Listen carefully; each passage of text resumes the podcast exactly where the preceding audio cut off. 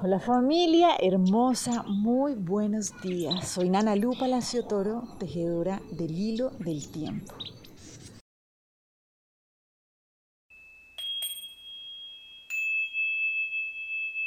Y bueno, hoy nos estamos dejando llevar en este proceso de comprender cómo jugar el juego de la vida conscientemente de la mano del Nahual 2 Akmak.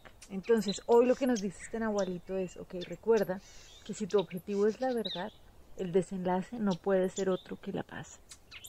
Miren, esto es fundamental cuando estamos hablando de jugar el juego de la vida conscientemente. ¿no? Es como, hagan de cuenta que uno le dicen, bueno, vamos a salir a caminar en la noche. Entonces, claro, algunas personas pueden tener mucho susto, pues porque si no tienen una lámpara para poder iluminar el camino es como, uy, no, qué miedo, no, es que eso es difícil, realmente avanzar ahí en el camino es muy difícil, ¿no?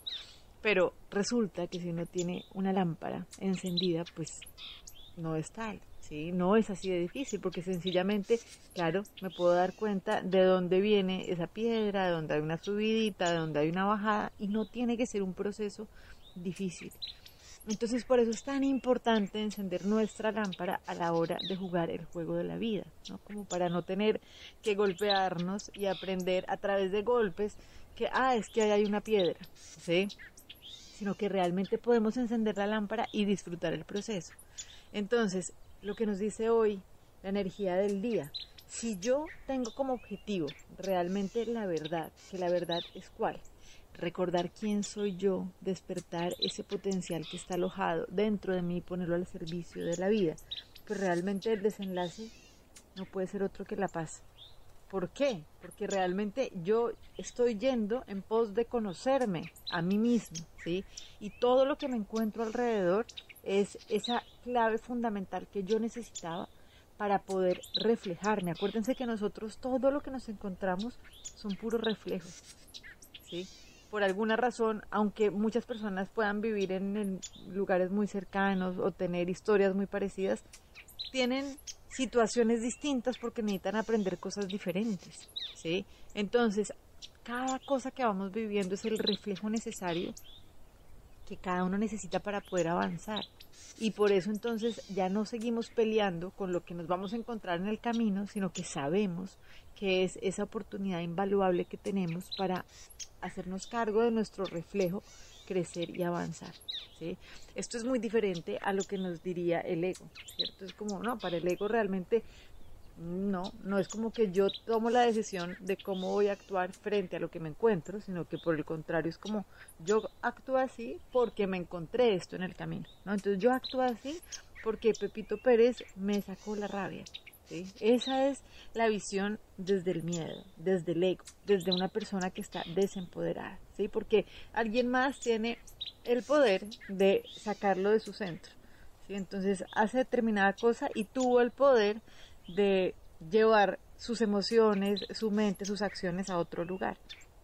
Pero por el contrario, cuando caminamos con nuestra lámpara encendida y sabemos que mi bienestar o mi malestar, si no puede estar en manos de nadie más, sino en las mías. Entonces, todo lo que yo me encuentro alrededor es esa joya perfecta para poder cumplir mi propósito, ¿sí? Para ir en pos de la verdad y por eso, pues poder vivir ese proceso evolutivo con paz. ¿Listo? Entonces, acuérdense que hace siete días abrimos una puerta donde veíamos que no existe una ley universal que no sea fuente de felicidad. Entonces realmente es, no, no nos permitamos vivir el juego de la vida con malestar, porque sencillamente eso es un indicador de que lo estamos caminando desde el miedo y no desde el amor. Porque desde el amor realmente sabemos que lo que vamos a encontrar es perfecto. Y sabemos que cuando nos encontremos con algo que no nos gusta, pues tenemos nuestra herramienta para poner en acción, que ya le hemos hablado tanto, que cuál es el perdón el donar permanentemente eso que no quiero cargar más. Entonces por eso es que aparece una situación, aparece un personaje que me viene a mostrar algo que a mí me puede molestar muchísimo. ¿Y qué es lo que tengo que hacer en ese momento? Poner en acción el perdón, el donar permanentemente eso que yo estoy reconociendo en mí, que ya no necesito cargar más porque no me está dejando caminar en libertad.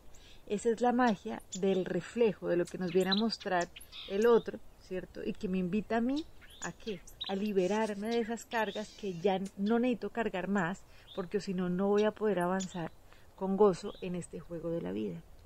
Entonces, hoy para cumplir este propósito y avanzar cada vez más libremente y cada vez con mayor certeza, porque para poder hacer esto necesitamos certeza. ¿sí? Entonces vamos a trabajar con la lección Curso de Milagros que nos dice, el amor de Dios me rodea.